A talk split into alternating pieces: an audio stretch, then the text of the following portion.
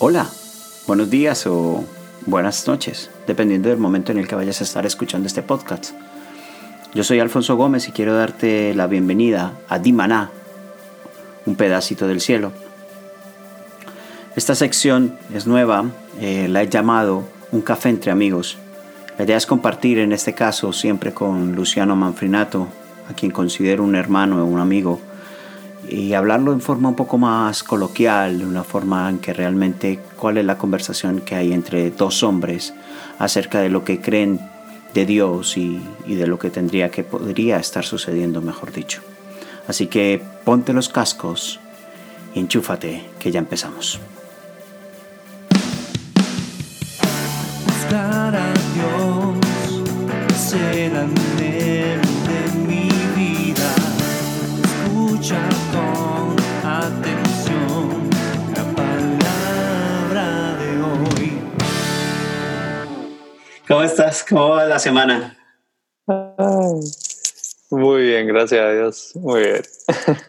Me, me gusta escucharte sonreír. Gracias. ¿Y vos cómo estás? Bien? Bien, gracias a Dios, con, con los pequeños problemillas de, de, salud que antes te había comentado, que no quiero tampoco hacer mucho alarde de ellos en este momento. Pero, pero bien, en términos generales, nada que una mala imprudencia en cuestión de cada cual y, y, con el tiempo no se vaya a curar. O sea, a ver, les, les cuento a quienes, quienes vayan a estar escuchando este podcast. Nosotros vivimos en Inglaterra y, y siempre vamos confiados de que en Inglaterra no hace sol, pero cuando hace sol, madre mía, por favor. Pues yo soy muy blanco, igual que Luciano, y, y, yo me expuse tan solo tres horas al sol, pero con eso tuve para dar y convidar y parezco un camarón mal frito. y estoy ampollado y estoy con vejigas de agua y vamos, estoy fatal. Um, quiero aprovechar a saludar a toda la gente que, que nos está escuchando, que nos está siguiendo. Buenos días, buenas noches en el momento que tengas la oportunidad de estar escuchando este podcast. Te recuerdo, yo soy Alfonso. ¿Y tú? Luciano. Luciano, perfecto.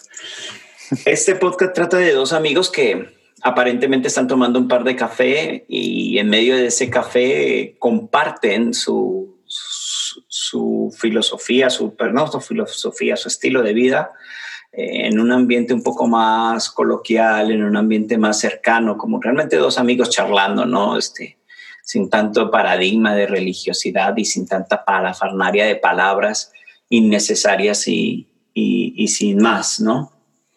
Uh, la semana pasada, perdón, en el, podcast pasado, yo cuando, cuando dejamos de grabar, yo le propuse a Luciano que habláramos un tema y ese tema era el tema de la reforma de la iglesia no piensen que, no quiero que piensen que voy a tirarlo de la misma manera que, que tuvo que hacerlo Martín Lutero.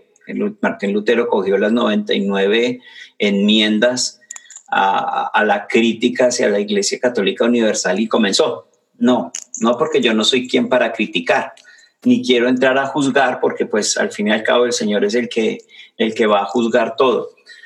Pero yo sí me hago este planteamiento eh, y que, que, es el que también le hice a, Luciano, es qué pasaría, eh, quiero que nos vayamos aproximadamente un año atrás, cuando ambos estábamos sin congregarnos, cuando ambos estábamos sin una iglesia, y, y pensar cómo harías tú hoy tu iglesia.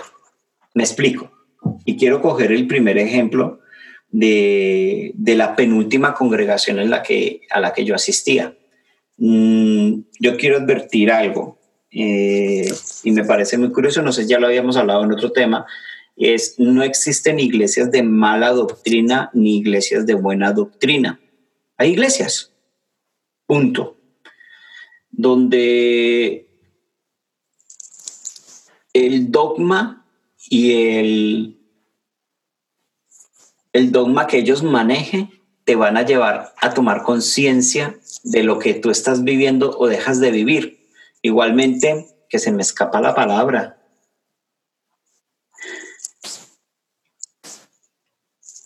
En fin, Los dogmas son diferentes y, es lo que hace que las iglesias tengan una visión diferente y una forma diferente de actuar. Entonces, para mí no existen iglesias cristianas de, de, de, sana doctrina o de falsa doctrina o de mala doctrina. Entonces yo le decía al planteamiento a Luciano, quiero pensar en la penúltima congregación en la que yo asistía. Ellos, por ejemplo, tenían un primer culto, vamos a decir, a las 10 de la mañana y tenían una segunda reunión, un segundo culto a la una de la tarde. Literalmente, el director de alabanza tenía cinco canciones para cantar. Luego venía una enseñanza de 35 minutos exactos, un poquitico de anuncios, pero estoy hablando de dos, tres anuncios y en medio de los anuncios, al finalizar de los anuncios, se recogía la ofrenda. Esto era en ambos cultos, ¿de acuerdo? Pero quiero también dar el, el comentario de la última iglesia en la que estuve y ellos dan mucho tiempo para anuncios. Me refiero, inician con unos anuncios, posteriormente dos canciones. Después de estas dos canciones va a venir y van a dar el testimonio unos misioneros que estén invitados o no estén invitados, los que acaban de llegar. Y en medio de, de lo que está hablando el misionero, anuncios. Tres canciones, otra vez anuncios y una media hora de enseñanza. Quiero poner un tercer ejemplo, la iglesia donde yo me crié, la iglesia donde yo me formé. Esta iglesia solo hace reuniones los domingos y ella arranca con una reunión a las nueve y media de la mañana, haciendo lo que se llama la escuela dominical. ¿Vale? Y luego de las nueve y media vuelve y empata, pero no, no nos hemos ido en ningún momento del templo. A las once empata con la reunión o el culto, hasta las doce y cuarenta y cinco. Entonces, yo quiero pensar, la iglesia no es un club social, pero hay cosas que yo le quitaría. Hay cosas que yo transformaría. Voy a poner un ejemplo. ¿Por qué hay que poner límite cuando voy a una reunión de una iglesia? Y así quiero que empecemos. ¿Qué te parece? Vale. ¿Por qué hay que poner límite al tiempo en una iglesia? Bueno, ¿por qué? Y porque nosotros como seres humanos, creo, esta es mi opinión, de todas maneras, eh, creo que necesitamos eh, regirnos por, por, eh, por agendas, por eh, no tiempos estipulados, eh, uh, por límites de tiempo en, en, en, las cosas que hacemos, en las cosas que vamos a hacer para poder organizarnos mejor. pero, pero creo que esa es la gran diferencia entre nosotros y nuestra pequeña cabecita y Dios, ¿no? Porque Dios no, no, necesita tiempo. De hecho, en el cielo no realmente no, no hay, no tiene un reloj, Dios. Eh, y por eso, eh, eh, sí, por eso él, él, por eso la Biblia dice que nuestros tiempos no son los tiempos de Dios. O sea, si él tiene tiempos, no sé, quiero decir, hay, hay tiempos de Dios, ¿no?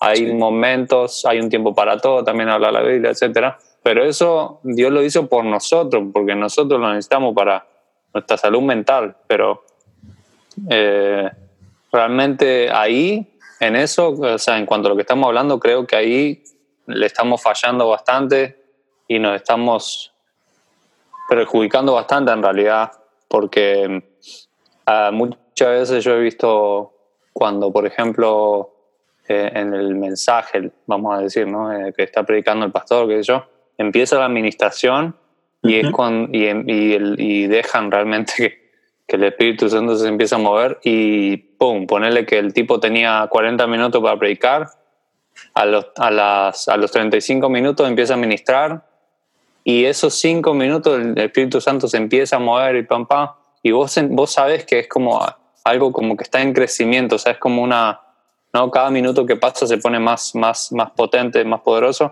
y, y, ya cuando llega el minuto 40, ¡pum!, lo cortan. Así. Y eso, eso me, lo he visto mucho acá, especialmente en, en Europa, y me ha llamado la atención y me ha.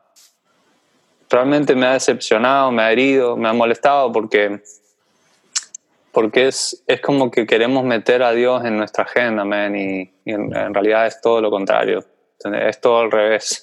nosotros tenemos que, es como que nosotros tenemos que em, eh, unirnos o añadirnos a, lo que Él quiere hacer, a lo que Él está haciendo. Y, y ahí está, yo te entiendo lo que vos querés decir y, y comparto lo mismo.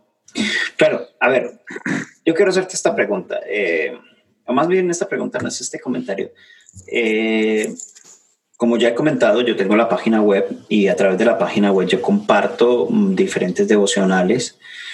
Y, y, sabes, me ha parecido algo muy curioso últimamente y es que no solo estoy llegando a cristianos, ¿eh? Y esto me gusta, estoy llegando a unos que yo sé que son mormones, ellos mismos me lo han dicho, estoy llegando a adventistas, estoy llegando a trinitarios, es muy curioso, es muy curioso porque yo pensaba que estaba solamente llegando a cristianos, estoy llegando a católicos. Lo sé porque me mandan la, la imagen de la Virgencita y pues. Ah. Gracias. Ah, y que la Virgencita te bendiga, me dice. Bueno. Pero eh, me parece tan curioso eh, y Hace poco tuve un, un encontronazo, un rifirrafse con, con un adventista, ¿no? Que, que, él me reclamaba por qué no podía yo estar un sábado, que si era la, era la ley de Dios, porque un sábado.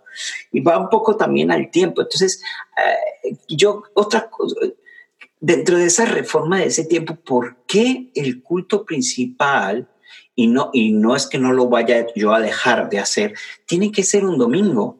O sea, hay gente que su día de descanso es un lunes o su día de descanso es un martes. Entonces no se trata de, de hacer una iglesia mm, Burger King, como la gente quiera, con, con, la, tanto de lechuga, con tanto de tomate. No, no, no se trata de eso, pero se trata de por qué yo no puedo, eh, como pastor o pastor asociado o, predicador, porque yo no puedo generar un culto general un, lunes, un martes. ¿Por qué tiene que ser exclusivamente un domingo? Si es, si es el día que tú consagras al Señor. Lamentablemente, lamentablemente, la época, el, el, calendario que estamos, creo que el calendario gregoriano, está marcado por siete días, comenzando un, un lunes terminando un domingo. Pero, pero hay muchísima gente que el domingo tiene que trabajar.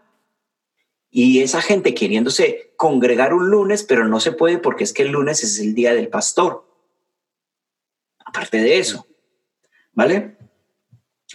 Lo de los límites de tiempo, lo que tú estás, lo que tú hablaste, mira, es tan, tan tremenda Mira, hay dos cosas que a mí, yo ya lo sabía, pero el Señor esta semana me lo volvió a recordar por uno de los libros que omito el nombre, porque sí.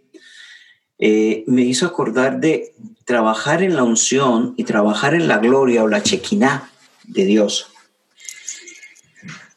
Y yo me acuerdo que cuando yo hablé de ti, cuando yo hablé de ti hace ocho días, en el podcast anterior, yo dije, tú eres un hombre entendido en los tiempos de Dios.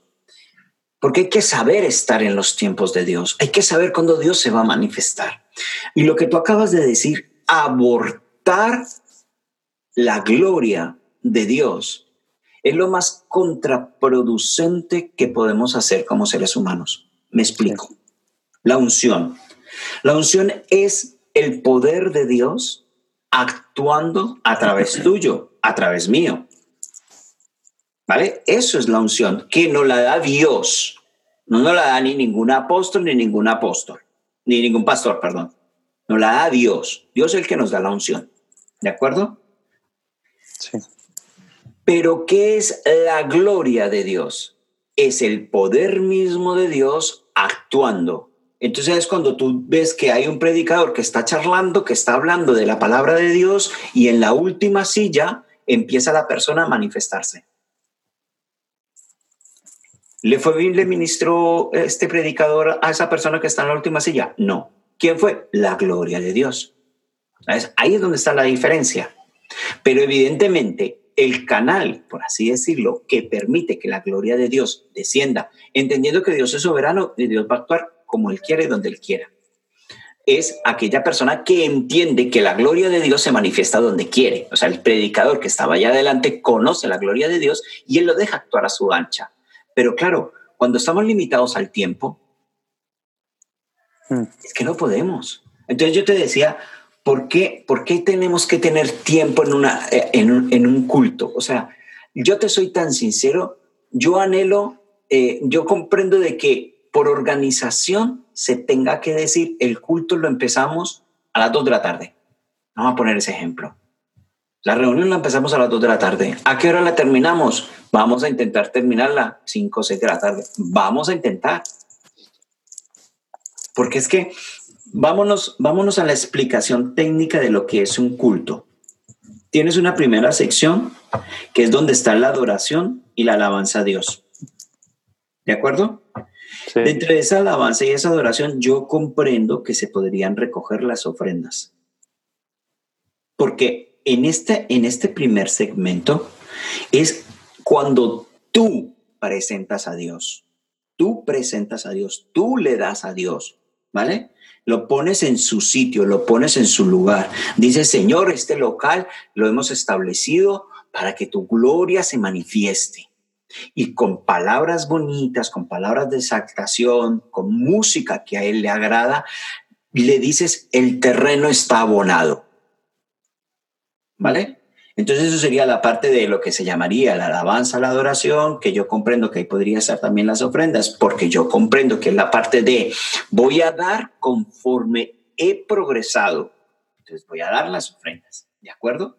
Ahora viene la segunda parte y es la parte en la que Dios se presenta, en la que Dios da. ¿Y cuál es esa segunda parte? Esa segunda parte para mí sería la enseñanza, la predicación, la enseñanza o predicación y una parte tan primordial que, que se ha abandonado, que es la administración de la palabra que Dios dio. Me explico. Sí, ¿qué era, era, lo, era lo que hacía Jesús? Jesús hablaba de la fe. ¿Vale? Y entonces él le decía a Pedro, Pedro, hemos hablado de la fe. Pedro le decía, muy bien, maestro, ¿sí? Tú has estado ahí una hora predicando de la fe. Vale. ¿Por qué no coges tu barca, bogas mar adentro y tiras las redes para demostrarle a esta gente lo que es la fe? Eso era lo que hacía Jesús.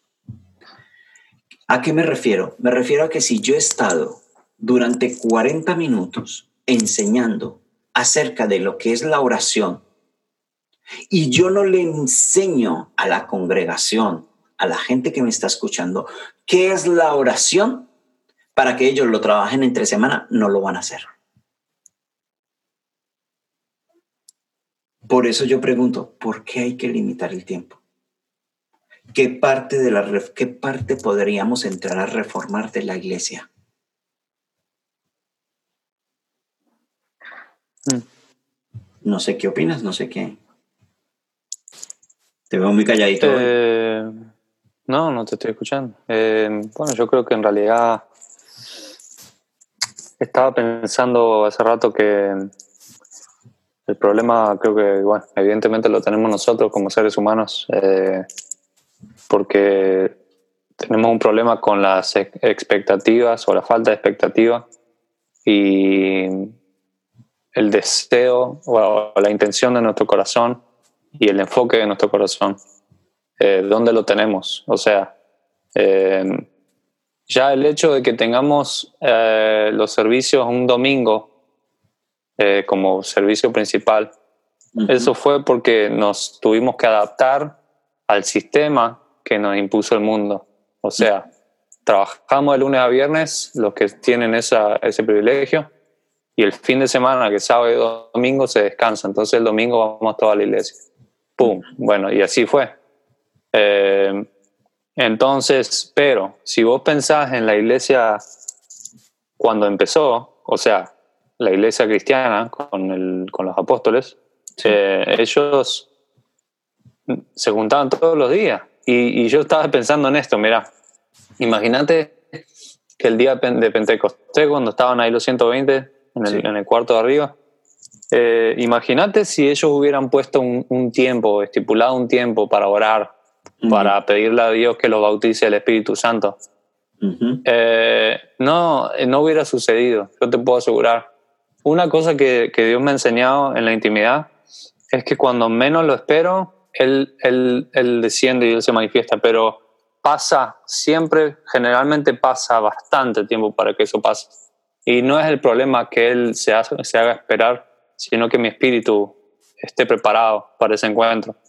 Entonces yo puedo pasar media hora, una hora cantando, eh, adorando, a veces en silencio, en algún momento, eh, y, no pasa nada. Y cuando eh, digo, bueno, ya está, no, no, pasa nada, qué sé yo, me voy a mirar tele, algo dentro de mí dice, no, tenés que seguir y en los próximos dos o tres minutos, ¡pum! Ahí el Dios, me revienta, ¿me entendés? O sea, eh, eh, o sea tengo, tengo ese encuentro que él, que él, él, él me, me, me, me, abraza, me, me, me, recuerda quién soy, bueno, lo que sea.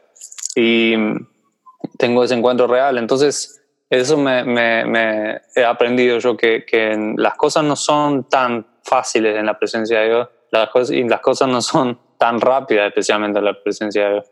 Eh, y a mí me han dicho bastante que yo puedo adorar por horas sin cansarme, porque soy un adorador, pero en realidad eh, realmente todos fuimos nacidos adoradores. Así es. O sea, no tiene, no tiene nada que ver que yo sea un cantante o sea un compositor o lo que sea. No tiene nada que ver porque todos fuimos, pero el problema es que no todos estamos dispuestos a pagar el precio de esperar en la presencia de Dios para que Él se manifieste. Y ahora, ¿cuál es el problema? Eh, volviendo a lo que estaba diciendo, es que si nosotros tuviéramos eh, ese entendimiento o esa relación y ese deseo en nuestro corazón eh, de buscar la presencia de Dios, aunque tengamos que pasar horas buscándola, que en realidad está mal dicho porque en realidad es preparar nuestro espíritu para entrar en su presencia. O sea, Él está en todos lados, pero nosotros somos los que estamos desconectados generalmente. Eh, cuando, si realmente tuviéramos ese, ese deseo, no vamos a, a, poder soportar solo ir los domingos a la iglesia. Vamos a tener que buscarlo todos los días, en donde sea realmente. O sea, sea en la casa, en un parque, en el coche, en el tren, no vamos a poder parar de adorar, no vamos a poder parar de orar, porque tenemos ese deseo. Pero claro, ahora lo que hizo la tradición y la religión es meternos en la cabeza que los domingos es un día santificado o apartado o consagrado para Dios.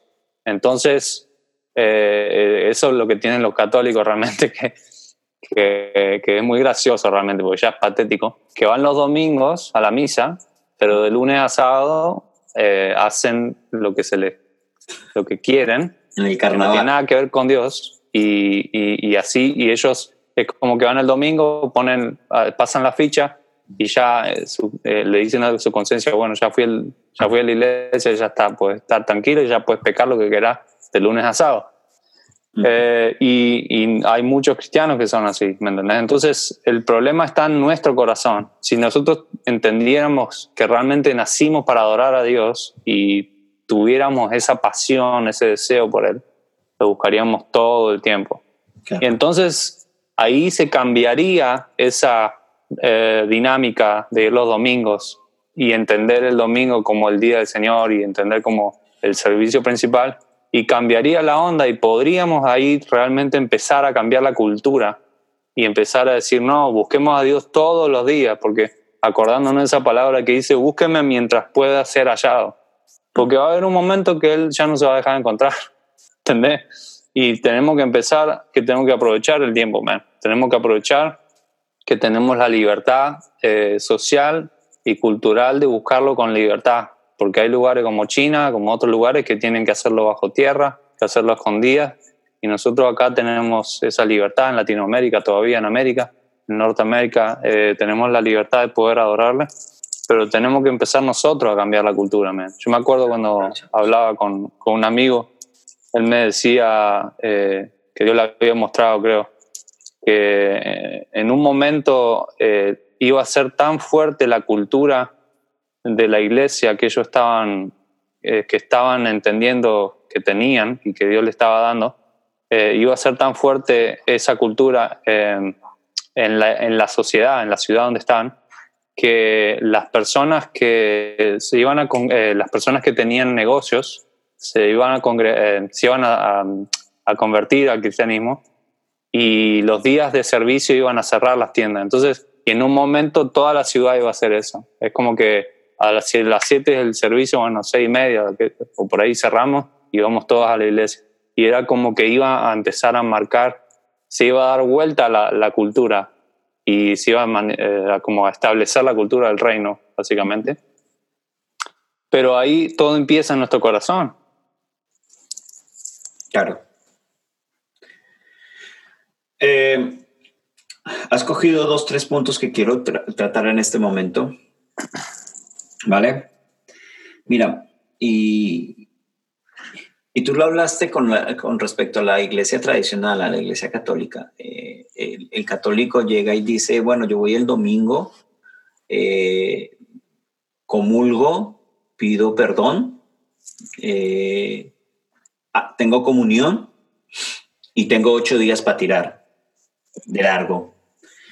Pero es que justamente también eso pasa y esa es de pronto, por ejemplo, otra reforma que yo buscaría ¿Por qué? Porque hay gente que llega y dice, mire, con estos cinco minutos con los que estoy delante de, Dios por las mañanas, con eso tiro para todo el día.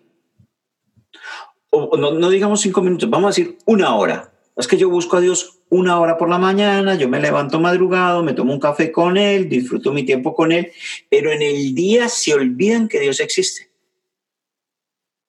Y por la noche, gracias por el día, pero me voy a dormir ya. Es el mismo efecto. Mm. El mismo efecto. O sea, porque es lo que tú decías, es que eh, es tan la necesidad. Mira, yo, eh, así como, como hace, como en el podcast anterior comenté de que tenía una compañera que, que estuvo deprimida y, yo fui, la abracé y, oré por ella. ¿Sabes qué estoy haciendo en el colegio? Estoy, eh, como yo a, a partir de las 7 estoy solo, me voy de mm. salón en salón orando. Mm.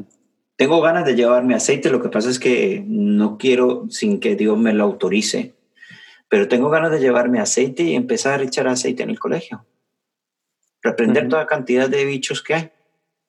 Pues yo, Dios me entregó a mí un colegio, me dio la autoridad sobre un colegio. Para mí esa es mi iglesia ahora en este momento. Sí. Son esos 400 o 600 alumnos y no sé, creo que son 100, no, 100 no, son como, como 60 profesores. Y, y, yo soy el, yo y, yo y Aarón eh, somos los que tenemos la autoridad porque somos los que conocemos de Dios.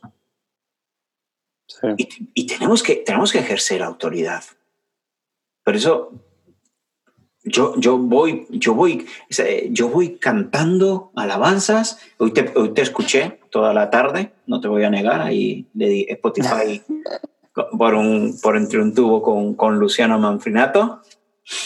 Eh, pero yo voy y, voy con mi móvil a, a, todo taco. A mí me da igual. Aparte de eso, como está en español, poco se entiende. ¿Quién se entera? Ahora, con respecto a lo que tú decías de, de, de, a veces es que pasa una hora y tú no sientes a Dios. Pasan dos horas y tú no sientes a Dios y tú dices, pero bueno, ¿qué pasa? Y no es que Dios se haga de rogar, Dios no es que se haga esperar. Y tú decías una palabra muy clave, porque es que esto, por eso era que yo te decía, ¿por qué tengo que llegar y limitar mi tiempo dentro de la congregación a la presencia de Dios? Y viene a lo siguiente que voy a decirte. Cuidado con lo que voy a decir. La misma presencia de Dios que te potencializa te puede matar. Si tú no estás preparado para recibir la gloria de Dios, esa gloria te va a matar. hubiera querido, hubiera querido tener el texto listo, no lo tengo, pero me hace acordar cuando Usa, junto con su hermano, tienen que transportar el arca desde casa de Obededón, creo que es, ¿vale? sí, sí. Y la tienen que transportar. ¿Te acuerdas que eh, el arca, no, no, no, tengo que remontarme un poco antes. El arca fue tomada, mira, el arca fue tomada por los filisteos. Era, era el sumo sacerdote, era Elí, y sus hijos Finias y el otro eh, eran los sumos sacerdotes en ese momento. Eh, llegan y están en una guerra y llegan y le dicen al, sacerdote Eli, préstanos el arca como amuleto, préstanos el arca porque vamos a la guerra y queremos ganar. Eli dice, ay, por favor, por favor, yo ya estoy muy mayor, cuidadito con que nos pase algo con el, con el arca. Entonces llegan y le dicen, no, no, tus hijos van a venir con nosotros como respaldo a que nosotros te vamos a devolver el arca, le dice el pueblo. Mentiras. Los filisteos se levantan y les ganan. Matan a los hijos de Elí y se llevan el arca. En esa misma ocasión es cuando Elí muere, porque era tan gordo, ciego, que se va para atrás y se desnuca. Vale. ¿Qué pasó? esa arca fue llevada por los filisteos. Mientras estuvo con los filisteos, los filisteos sufrieron todo tipo de tumores, una crisis de ratas que se comían sus cosechas y ellos entendieron, nosotros por tener la presencia, la presencia de Dios con nosotros nos está cayendo esta maldición. ¿Por qué? Porque el pueblo filisteo no estaba preparado, no estaba preparado para tener la presencia de Dios. ¿Qué deciden los filisteos? Los filisteos deciden hacer, coger dos vacas eh, recién paridas y, esconder los, los, becerros, hacer un arca, eh, hacer un, una, ay, ay, ay, ay, ay, ay, ay, una zorra, no, una, una carretilla. Es que en Colombia las carretillas se les dice zorras, ¿eh? No, me malinterpreten, por favor. Le hacen una carretilla nueva y colocan cinco tumores, creo que son cinco tumores que representan a los cinco, cinco príncipes filisteos y tumores con forma de los ratones y sueltan a las vacas. Entonces dicen, mire, si las vacas van a buscar a los terneros, fue que nosotros nos equivocamos, pero si las vacas se van hacia donde están los judíos, es que nosotros hemos estado utilizando la presencia de Dios indebidamente. Evidentemente, las vacas, en vez de ir a buscar a sus terneros, se fueron directamente donde estaba el pueblo judío. Cuando el pueblo judío ve que viene la presencia de Dios por medio del arca, inmediatamente llaman a los sumos sacerdotes para que la cojan. Pero ese pueblo aunque era judío, no estaba preparado para tener la presencia de Dios. ¿Qué pasó con ellos? Murieron. Mm. ¿Por qué? Porque la misma presencia de Dios que te potencializa, te mata. Y eso yo lo he visto en muchísima gente. Y eso yo lo he visto en muchísimas congregaciones, reclamando la presencia de Dios, reclamando la presencia de Dios, la, la presencia de Dios. No está su espíritu preparado no saben darle el lugar adecuado a la gloria de Dios, se ponen malentonados, por así decirlo, y la misma presencia que te potencializa te mata. Pues lo mismo sucedió un poco más adelante, cuando que es lo que yo intentaba decirte, cuando David quiere transportar el arca. David tenía la autorización porque él sabía lo que era la gloria, la presencia de Dios. Pero en este caso, estos dos eh, sacerdotes que sabían cómo tenían que transportar la presencia de Dios, no lo hicieron adecuadamente, lo hicieron al lomo de, de mulos, de, de bueyes, cuando eran ellos en sus hombros los que tenían que transportar el arca. ¿Qué pasa? Que cuando uno de los bueyes se tropieza, va, va, a caer el arca, le mete la mano y la presencia de Dios lo fulmina. Eso es lo que pasa. Cuando tú no sabes manejar la presencia de Dios, cuando tú no sabes estar en la, no es que uno sepa manejar la presencia de Dios, porque realmente lo que yo acabo de decir es una incoherencia total. cuando tú no sabes estar en la presencia de Dios, es dañina. Y eso es, y eso es por eso es que Dios no es que se haga, no es que se haga de rogar, no es que Él diga, no, yo no quiero estar con Él, no, Él, anhela estar con nosotros. Pero si nuestro espíritu no está preparado para tener la presencia suya, nos puede hacer daño. Y Dios es un Dios de amor, que Él no quiere hacernos daño.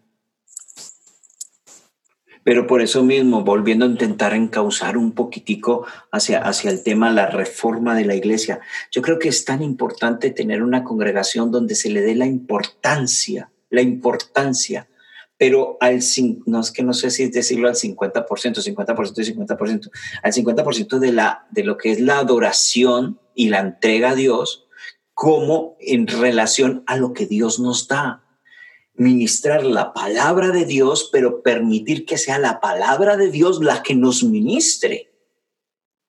Sí. Porque es que hacemos un círculo en el que, en el que todo es un culto para el hombre. Sí. No es otra cosa, sino un culto para el hombre. Y esto es algo que a mí se me quedó muy grabado de Daniel Chamorro el show, el show es para Dios. No sé si te acuerdas cuando lo decía. Sí. Este show, este show es para Dios. Tú no eres el protagonista. Aquí el protagonista y el que viene a llevarse la gloria es Él.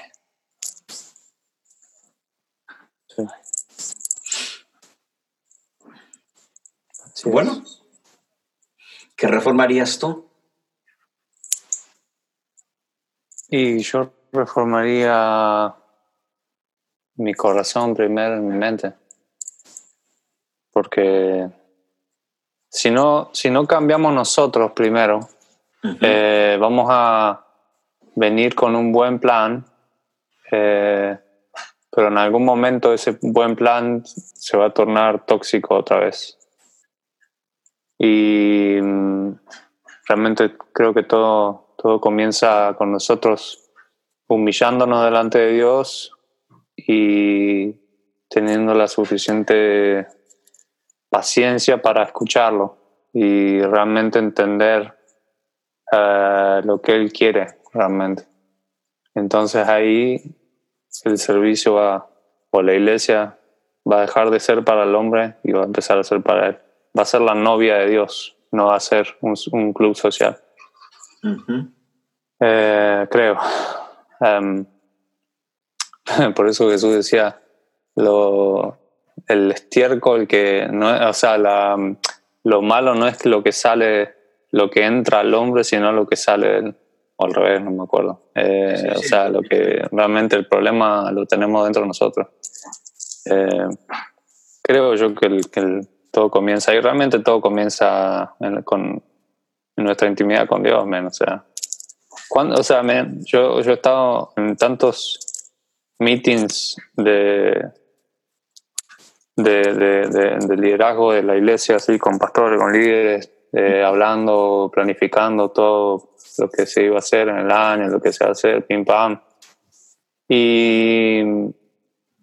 La típica programación. Sí, y realmente no sé, no sé hasta qué punto, viste, era, era uno sensible para realmente entender si, qué es lo que Dios quería realmente hacer.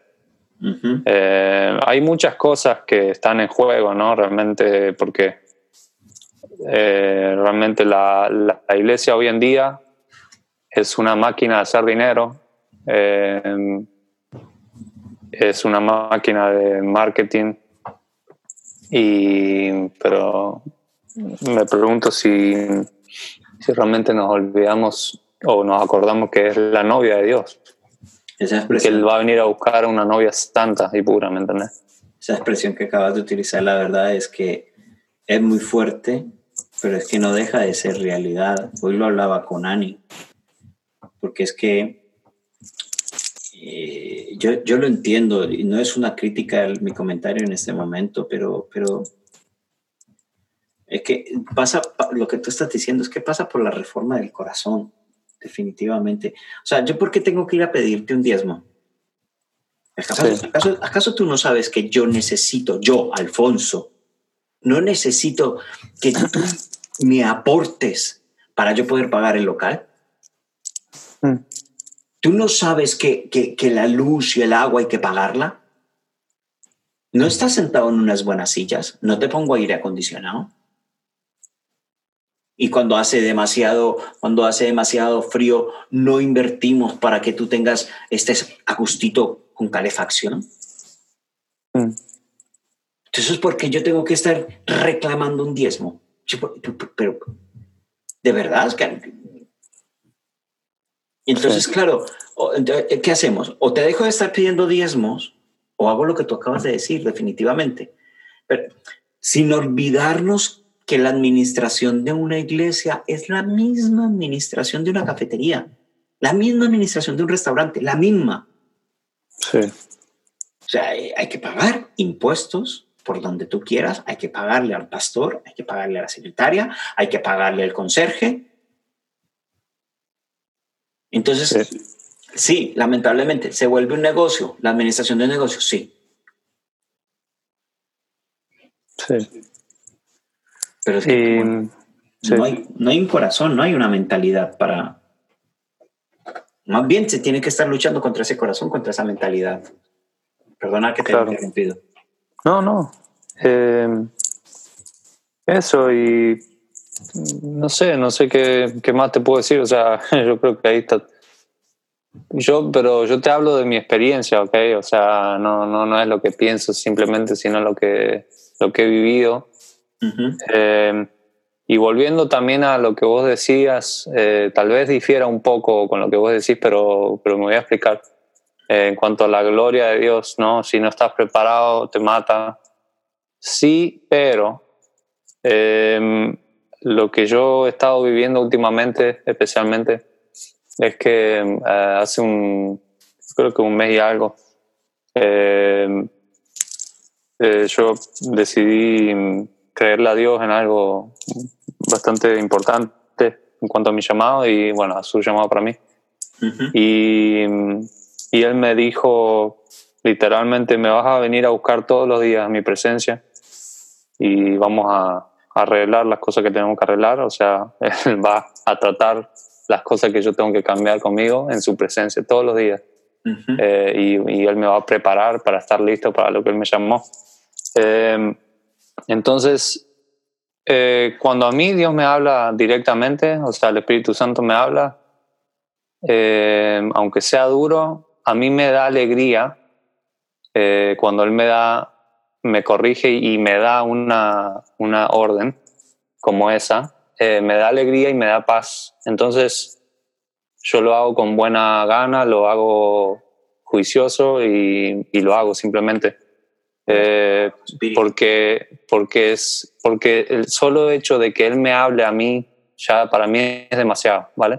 Entonces, y yo simplemente lo hago. Entonces he tratado, no todos los días realmente porque a veces es imposible, pero he tratado casi todos los días de apartar un momento, a veces 10 minutos, a veces una hora, para adorarle solo. Y eh, entonces, eh, ¿qué es lo que pasa?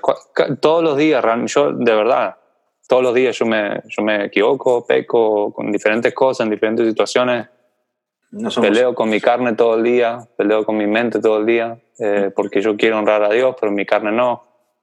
Entonces, eh, cuando llega el momento en el que puedo eh, encerrarme en la habitación a adorar, yo sé que vengo lleno de, de, basura, ¿no? lleno de pecado, de cosas que a Él no le agradan, pero me acuerdo que Él me dijo, me vas a venir a buscar todos los días y vamos a arreglar lo que tenemos que arreglar. Entonces yo sé que si Él me dijo que yo lo tengo que venir a buscar para que Él me ayude a mejorar, yo sé que Él me va a aceptar aunque venga lleno de barro, como el padre que recibió a su hijo eh, eh, con, la, con, la, comida de los cerdos todavía en los labios alrededor. Le di un abrazo, le di un beso y le puse un anillo. Entonces yo sé que Dios va a hacer lo mismo conmigo todos los días y no importa lo que haga. Eso no me dice anda a hacer lo que quieras y volver y te voy a aceptar igual, pero sí me dice, aunque me haya equivocado, voy a ser aceptado por él otra vez. Mm. Y entonces eh, así fue y así es. Y entonces eh, lo que quiero decir es que en el tiempo en el que ellos estaban trasladando el arca del pacto, había un velo en el, en el templo, en el lugar santísimo y todo, había un velo que solo el sacerdote podía cruzar una vez al año. Pero cuando Jesús murió en la cruz, eso se rompió, ¿vale? Y ahí eso eh, significó que todos tenían entrada, no solo el sacerdote y no solo una vez al año, sino que cualquiera tenía entrada en cualquier momento, en cualquier lugar, a la presencia de Dios, al lugar santísimo. Entonces, ah, yo creo que siempre Dios ha sido, ha tenido gracia, pero siempre ha sido soberano. Entonces, en la, después de Cristo, después de su sacrificio, se ve a un Dios o se ve la gracia de Dios más, más marcada y más, más evidente por lo que Jesús hizo, porque ya Dios no nos ve como simplemente hombres que pecamos por, por deporte, sino que Él nos ve por medio de Jesús, dice la Biblia, y que por medio de Él somos aceptos, por medio de Él somos eh, redimidos, somos santificados eh, y somos coherederos de la bendición de Dios en Cristo Jesús, en Cristo, todo en Cristo, ¿vale? Eh, entonces, en Cristo tenemos una gracia que nos permite venir delante de su trono.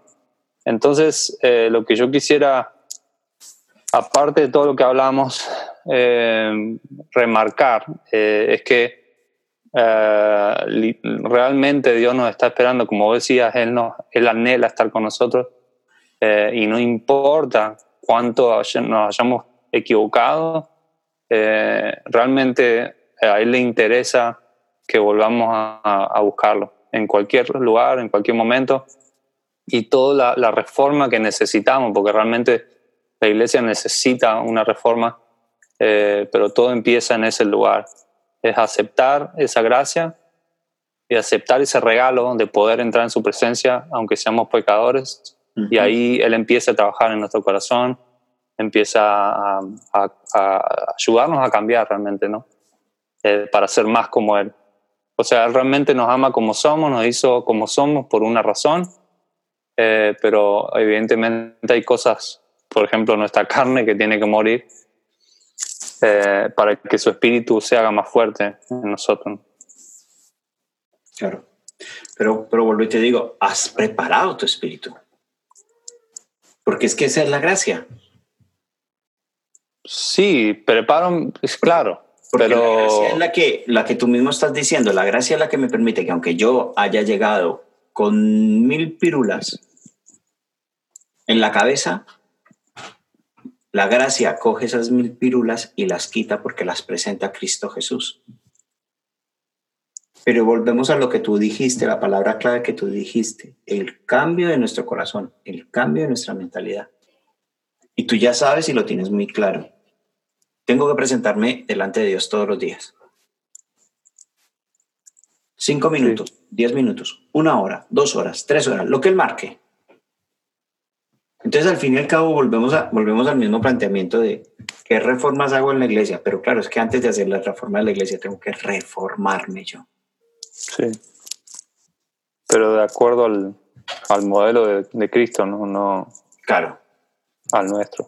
Esa es la gran diferencia. Esa es la gran diferencia. Pues nada, ha sido un gustazo poder estar contigo y con la gente que nos está escuchando todo este tiempo. Gracias. ¿Te parece que esta vez te despidas tú? Eh, ok. No sé. no sé. Bueno, espero que les haya sido de bendición y que compartan sus comentarios. Eh,